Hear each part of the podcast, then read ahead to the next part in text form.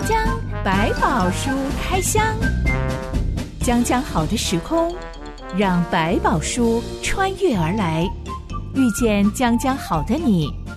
欢迎收听江江百宝书开箱。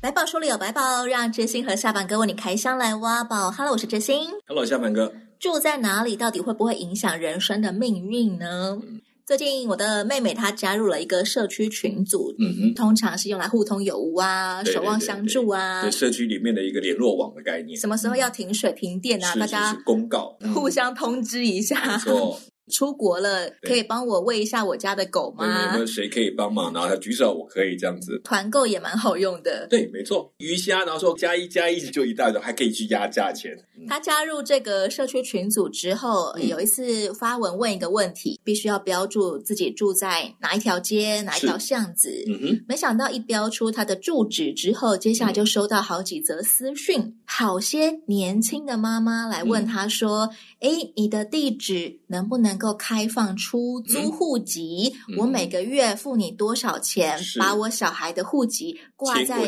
你家里面，嗯、好不好呢？对，我妹妹就很困惑，嗯、怎么会有这种要求呢？因为毕竟她也是个北漂族。是是，这种往往是因为公托的抽签啊，或者是小学的选择啊。因为跟学区很有关系，没错，嗯，家长都可以理解的。这个学区不只是幼儿园抽签这么简单哦，是原来它的住址位于全台湾国中升学率第一高的那一间国中里。哦，对对，那时候也会很密集的，大家把它迁来迁去。以前我们家附近有个小学是很有名，就很多人说：“哎，可不可以借你们家迁过来？”小学毕业人就走了。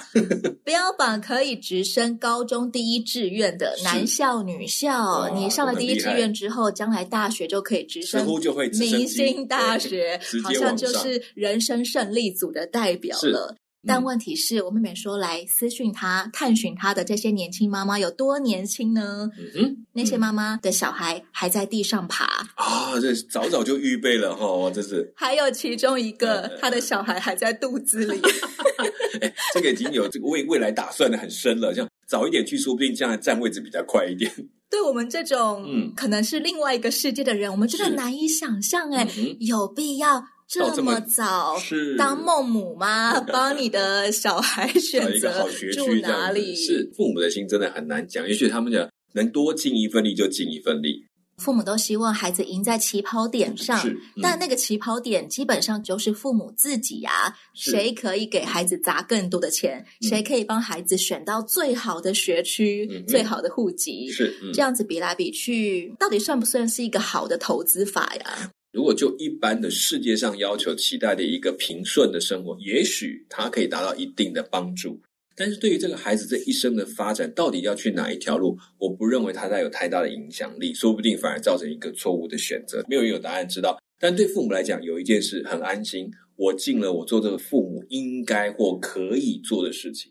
圣经不是说上帝的道路高过我们的道路，嗯、上帝的意念也高过我们的意念吗？嗯、感觉好像是不管我绞尽脑汁，嗯、我用我最大的聪明智慧来铺设的人生道路，嗯、到头来还是无法拥有最终决定权呢、啊？嗯，没有错，我们不决定他该去哪里，但我们可以思考为一个孩子可以预备的部分是什么。我可以做这些，可以做那个，我可以预备好摇篮，我可以预备好最好的推车，我可以帮他们还有好的幼稚园，都帮他想自己。如果可以这样子。他可以培养成一个很好的人，OK，这个心态是好的，你可以去做，但是你不能把你的计划变成是一个封闭式的，因为你知道上帝的意念高过你的意念。当你做到一个程度之后，你会保留在那里。万一有上帝有新的做法，有更好的选择，甚至突然一个变数让这些路都断掉的时候，你可以在那里看到的是，我等候祷告，是不是有上帝有更好的安排？因为凭你理智想的，可能是以人生在这个地上看起来的好方法。可是对这孩子的一生到底怎么样才好方法？上帝知道，所以你愿意开放那个空间，当上帝的行动来了，看到孩子思考的是另外一件事的时候，你也愿意放掉我的计划，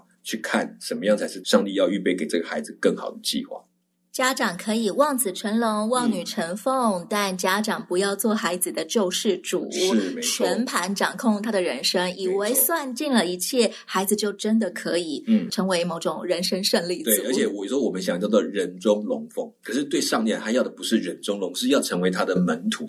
孩子在信仰上，在生命当中的改变，这才是你真正要留意的，而不只是完成。好了，我该给你的我都给你，你就给我吞下去，然后之后就随便你。我想这个心态其实只是安慰到父母的心，表示我的啊，我都该做做好了，所以他将来怎么样，他要自己负责。可是其实你却没有让他在追求上帝的路程上，该不该给上帝指导？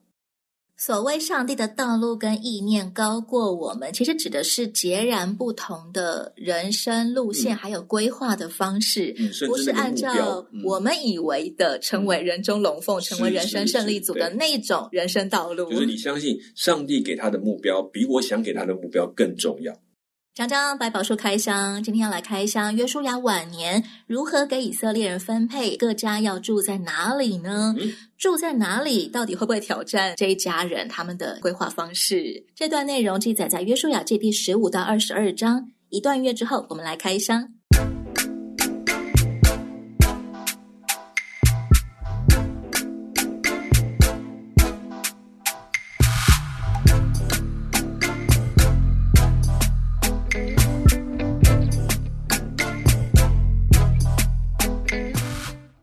人进入迦南之后，攻下了一座又一座的城。虽然还没有完全占领整个迦南地，上帝却已经吩咐约书亚要用年究的方式，把整片迦南地分配给以色列十二个支派居住了。即使有些地方还没攻下来，也没关系，就直接分喽。因为已经到很分散的状态，如果他要把它聚在一起，不见得能够同时完成这么多的事。年究这个词，每一次在圣经上看到，都觉得。好难哦，笔画又多。它的意思就是抽签，对，就是他某一种抽签的方式。把土地呃分成十二块，然后写在像纸条上面啊，写在签上啊，签上面啊，然后用抽的，看看谁分到哪里。对，那他们要怎么样平均分配这十二块土地呢？他们其实之前已经有派过探子去探寻过一遍，所以他们大致上也有地图的样貌。大致上的按照那个区块分了一个大小出来，这个事情都是有计划性一一步一步做，只是在圣经记载不会描述的这么清楚。哦，他怎么做出那个土的啊？怎么分配？只知道反正已经有探子了，做了一个粗略的一个分配，就按照那个来分给大家去抽签。会不会有可能有人抽到不想要住的地区呢？嗯，也有可能。但是其实，在他们这个大军要去的地方，他们没有那么了解这块地方。虽然知道大致的样貌，可是实际的样貌其实没有一个人足够的了解，都还需要再进一步的。所以这时候大概很难讲到说这块地适不适合我，但是一定有一块属于他，他自己还要去研究这块地的分布样貌，他还需要去更多的了解。这时候的以色列人普遍认为整片迦南地都是美地嘛，所以不管我抽到哪里都很好。我相信在这个概念上，一开始他知道叫做迦南美地，甚至叫做流奶与蜜之地。对他们来讲，就知道这个里面有基本的丰厚的物产，所以他们可以在这里生活是有的。但毕竟有一件事必须面对，不管它多么的丰厚，如果你不去努力的耕种经营，这个地还是没有意义的。如果我们家抽到的地，可能上面还有两三座城，嗯，里面是还有原住民居住的，嗯、他们是有武装的，嗯、会顽强抵抗的。那么接下来剿灭他们就成为我们家族的责任。是没错，这一开始你重大的战役都走过了，他们也必须开始做实习跟演练，自己去处理，不能够永远靠别人，他自己也要照这样去做，然后去经验上帝，这是上帝要带他们走的过程。以色列九个半支派陆续住进了约旦河西的迦南地之后，遭遇了一些状况。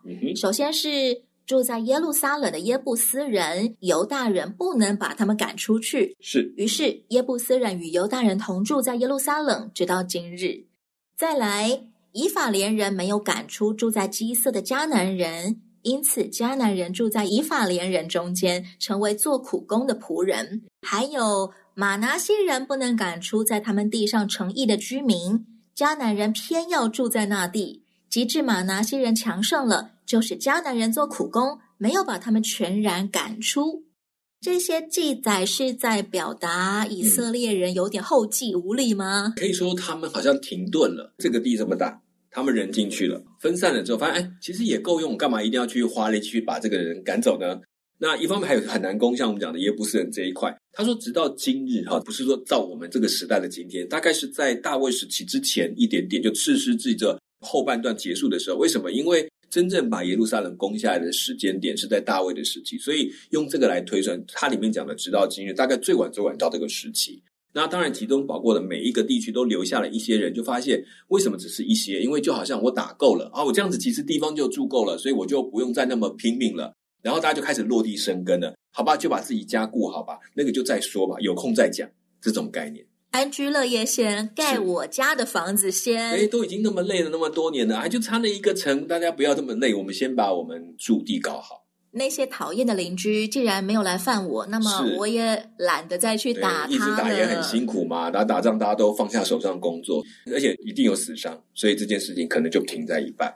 但这个局面不是上帝原本的心意，是上帝原本是吩咐他们要把所有人通通都剿灭的，是因为。迦南的诸民族个个都是罪恶满盈，上帝怎么看现在他们这种好像退而求其次的同居办法呢？其实，在过程当中，我觉得上帝也留下了一些提醒。在之前，其实他们要进入之前，就已经跟他们宣告了：如果他们将这些留下来，上帝会让他们变成什么样的形态？那同时，其实也在试验一些人的心，就是说，跟随了上帝，到最后你是贯彻到底呢，还是说啊，这样子就好了，做这样就很够了？不去回头问，那上帝，我这样子够可不可以？这个留下来的问题不是最大的问题，一定要灭掉，而是回头来问：当你碰到最后这一段的时候，你觉得你要把它完成吗？还是你祷告求说，是不是到此就够了？或者他们来求和也就罢了，我们去宣告一下，如果来跟我求和也就可以了。但这件事情他们突然停住，就是他没有办法把遵从上帝这个事情做到最后。其实也显明出来这些人的心是什么。上帝常让我们去做一个最后决定，来看看。原来我们的信心，原来我们的所谓的相信，常常是有缺陷的，常常是有保留的。其实他们是可以在精神上、嗯、在体力上、在武力上面有点疲软的，嗯、但问题是他们没有把这个局面或者说这种软弱带到上帝面前。嗯、那主啊，你觉得我们可不可以就跟他们相安无事的共处就好呢？是。他们就只是默默的没有在做这件事情了，有点虎头蛇尾，是没有力气打仗。可是还有这一个，主啊，你帮助我们。其实我们就回到很多在圣经一开始从始一到现在，他从来问到最后一个问题是：那这个决定的时候，你发现谁当主了？有时候前面主是当主，但是到后来没关系，主你就在旁边吧，由我来决定了。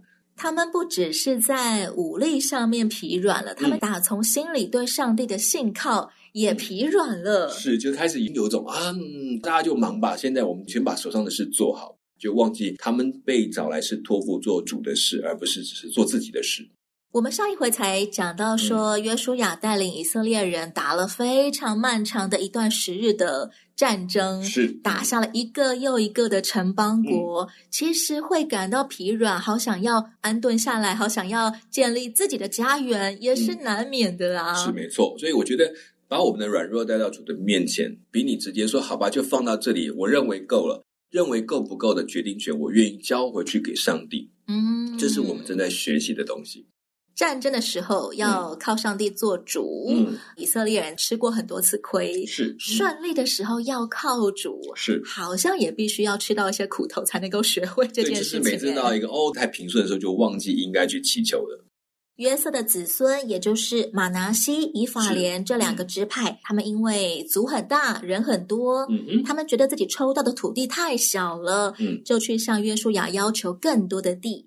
约书亚建议他们可以去赶出山地和山谷的人，占领为自己的土地。嗯、他们却说啊。山区太窄小了，住不下。嗯，平原的迦南人有铁战车耶，意思就是说太难了。嗯，约书亚鼓励他们说：“虽然是树林，你可以去开垦；边缘之地也必归你。迦南人纵然强盛，有铁的战车，你也能把他们赶出去。”嗯，他们到底是不是真的有点没胆啊？或者是说有点没自信？我觉得越打仗的时候，越有经历战事的勇士们，越容易知道说。要付的代价是什么？所以他们一定会考量说，我是不是要付到这么大的代价？这样是不是以我们去打仗，其实很吃亏？我们是弱势的。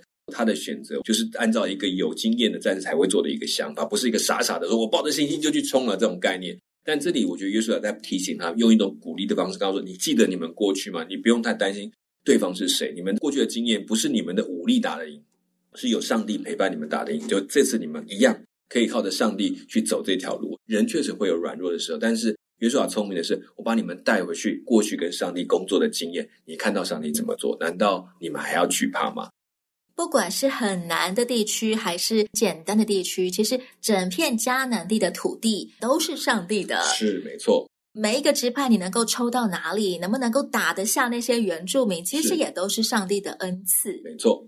有的时候，基督徒也会忘记了，我们所得到的一切好东西都是上帝的恩赐。有的时候就会羡慕，为什么上帝都给那个人比给我还要 多的恩赐？好像他比较强，我比较弱这样子。俗话说的，吃着碗里的，看着锅里的，永远都是别人碗里看起来比我好。其实两个都只是碗，只是那个锅看起来变成像个锅子一样，永远都不满足，比不完的。要这样比下去的话，对，怎么样克服这种心态呀？呃，我觉得不可否认，就我们。我们一定会看到有人什么东西是我没有的，可是我们常常忽略掉我有的，其实人家也没有。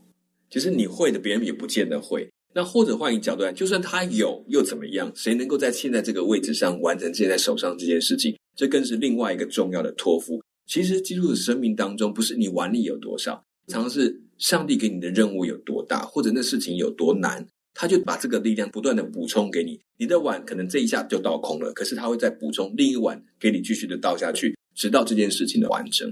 有一些人祷告是说，主，我没有办法求跟我能力相等的困难，但是我求你给我与困难相等的能力，甚至超越的能力。这就反过是我们最大的一个优势。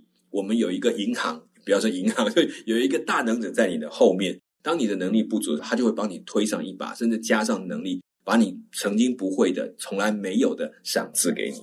我也相信，所谓的人生胜利组，嗯、指的不是你赢过了九十 percent 的人，是，嗯、而是你每一天都赢过了昨天的自己。是，那个胜利才会不断的、不断的成长。有的时候赢过，不见得真的是我比昨天更进步了，嗯、我今天比昨天学会了更多东西。有的时候赢过是我能够胜过昨天我的沮丧的心态，是有的时候赢过也是我能够放下我原本执着的东西，对，甚至就是我今天可以愿意再多尝试一天，那就已经比昨天多一天了。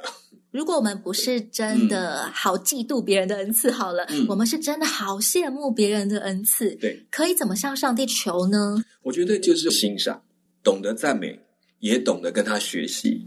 透过这些恩赐，帮助一些人成为别人的祝福。那在需要的时候，上帝也会来使用你，不管你有多有少。所以，其实，在过程当中，我觉得只要先第一个学会欣赏，你才能看到人家好的地方在哪里。甚至你也会比较虚心说：“哎，我可不可以学？有些东西是我可以学习的。”但如果没有，我至少跟上帝祷告说：“我也好想像他这样，能够成为一个祝福人的人。”你的目的不是在学会那个能力，而是盼望有一些人可以透过这样过程，因为你多了一个能力，能够去帮助他。能够去展现这件事情的时候，我觉得这就是一个更好的心态。所以那个羡慕不会变成嫉妒，你甚至也可以跟他一起合作。有时候不一定需要你有，你们可以一起合作，加在一起变得更好。有一些家长会分享自己的小孩很小的时候，嗯、会有一些很甜蜜、很温馨的对话。是小朋友会抱着妈妈的脸、嗯、说：“妈妈，你的眼睛里有我耶。”对，这个心都融化了。我觉得我们跟上帝之间的 关系也常常是这样。当我们愿意来仰望上帝的时候，我会看见上帝眼中的我，是，而且上帝是真的重视我的，嗯、我就不至于因为常常看着别人，然后就越来越看不见自己的好了。没错，就像你讲，就把你眼睛开始转向上帝怎么看你这件事情，会让你减少在那种嫉妒的角度上，因为每一个人都有他在上帝中独特的样子。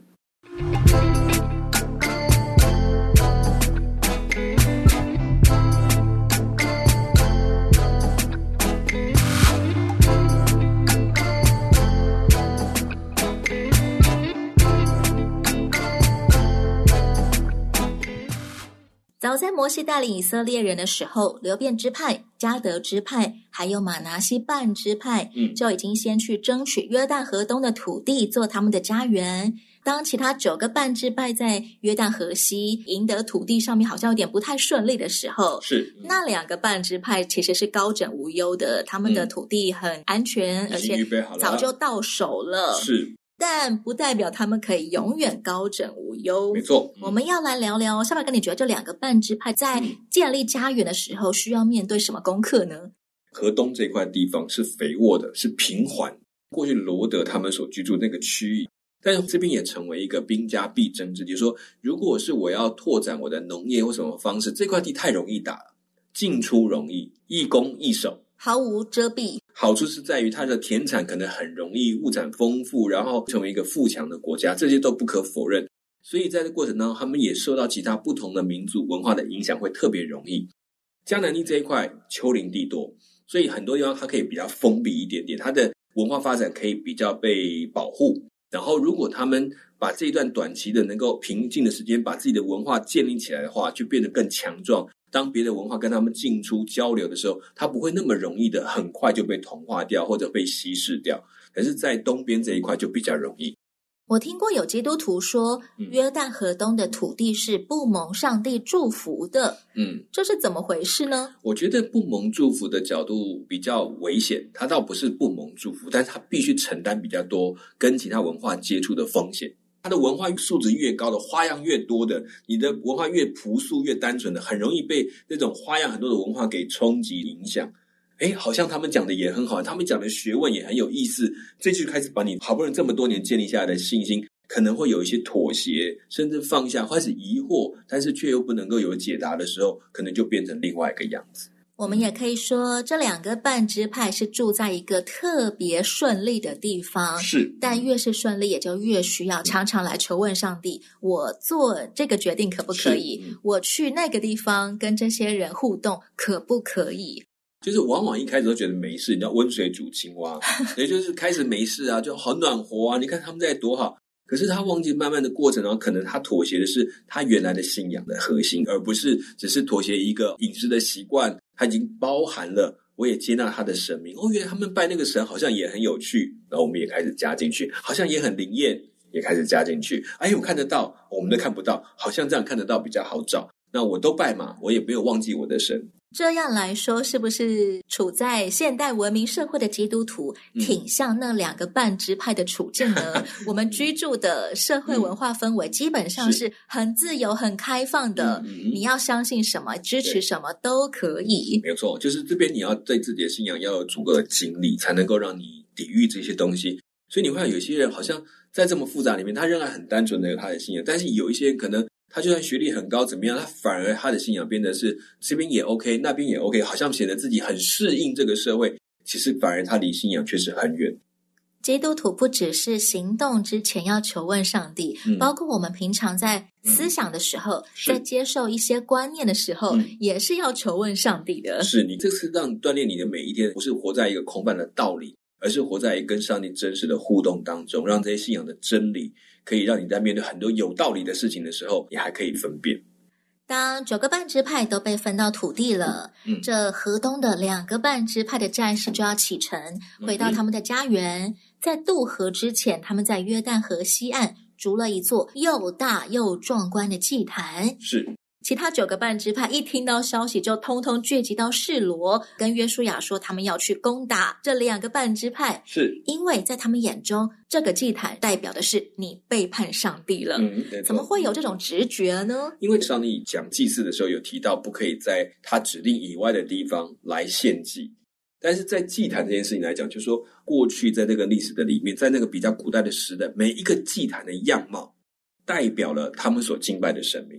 所以他们刚开始另外在立一个祭坛的时候，对他们来讲，你是不是打算要在那边自己来祭祀上帝？就是脱离我们的祭拜的地点，这个是大忌。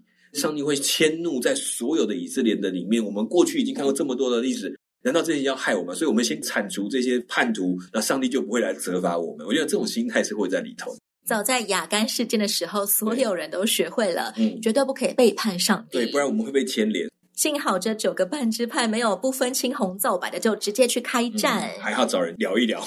他们派了祭司问他们：“你们怎么可以做这种事情，背叛上帝呢？”是是是，算比较聪明的做法。这两个半支派终于搞懂了，嗯、为什么同胞们来势汹汹。他们赶紧解释说：“不是这样，我们是怕约旦河横在我们中间，将来世世代代、子子孙孙可能会越来越疏离。嗯、你们河西的以色列人人数比较多。”可能会以后不再认我们河东的以色列人为同胞。是，嗯，这一座坛不是要用来献祭给上帝的，是作为我们双方永远都是一家人的证据。对。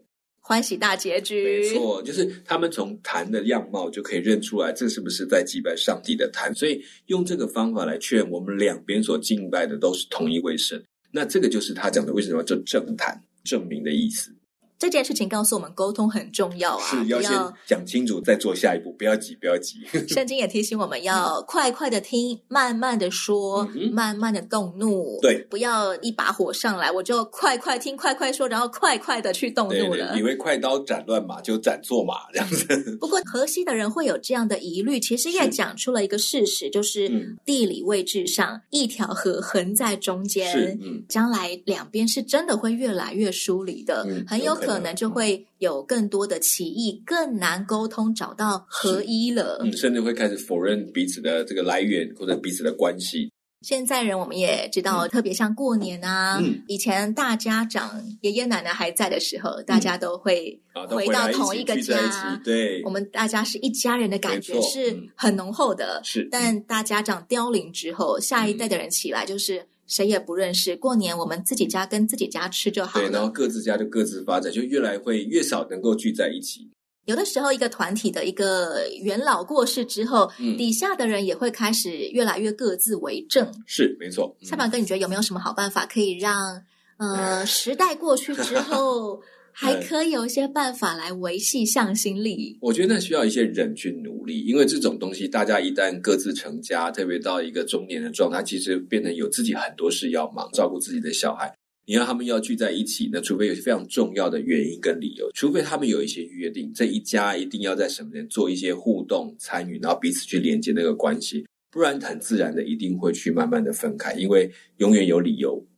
但是有一些家族，他们就会用一些固定的几年，有一些重要的活动或理由，一定要全部的人都回来，至少百分之七八十的人回来。我觉得还有让他的第二代也认识，第三代也认识，他们彼此建立好的个人的关系，才会有将来的部分。有些看起来像仪式性的行为，可是它可能可以造成一个很实质的连接。毕竟你要他的二三代要再跟彼此去认识，远了，关系越来越远了，没有共同话题，没有。更多去缅怀祖先所曾经做过的事情，这一家会越来越散。所以，固定的像过去我们讲中文讲的祭祖这种概念，如果你用一个更长远角度来看家族的相聚，来去纪念祖先的作为这个事情，我就觉得变得很值得，反倒可以凝聚家族彼此的关系，建立真实的家族的互动。我听过有人用来维系子孙关系的办法是，嗯、就买一座大房子吧，过年的时候 各家回来。都可以坐得下，是是是。嗯、我觉得光是这个心意，还有他接下来所采取的行动。他说，接下来真的是慢慢的一代又一代的小孩出生啊，嗯、大家对于这个家最深刻的回忆还有信念，就是啊，我记得那个大房子里，然后小时候我跟表兄弟姐妹玩什么，嗯、然后我记得哪个人。做了很好笑的一件事情，对，没错，大家一起相处的时光就变成了最重要的一个凝聚力的关键了。没有那些相处，没有那些关系，你想硬要拉在一起，他们还是搞不清楚彼此谁是谁。所以有一座又大又壮观的政坛，其实也挺重要的。嗯、用现代人的角度来说，就算你彼此都不认识，你是谁啊？原来你是我表哥吗？对但起码有个东西，我们大家可以来打卡自拍一下。我们，我们是一家人。对，当我不认识的时候，我看到这个，哎，这就是那个团嘛？对，就是我们，我们也大家也是这个。对对对，知道了。嗯、我是这个家的，你也是这个家的。哎，你好，我好，不熟也可以有一个凝聚力。对，就知道我们是有关联性的。讲讲百宝书开箱，下一回我们要继续来开箱约书亚很老很老的时候，哦、他所说的话，他所做的事情。嗯，我是真心，我是夏凡哥，我们下回再见喽。OK，拜拜，拜拜。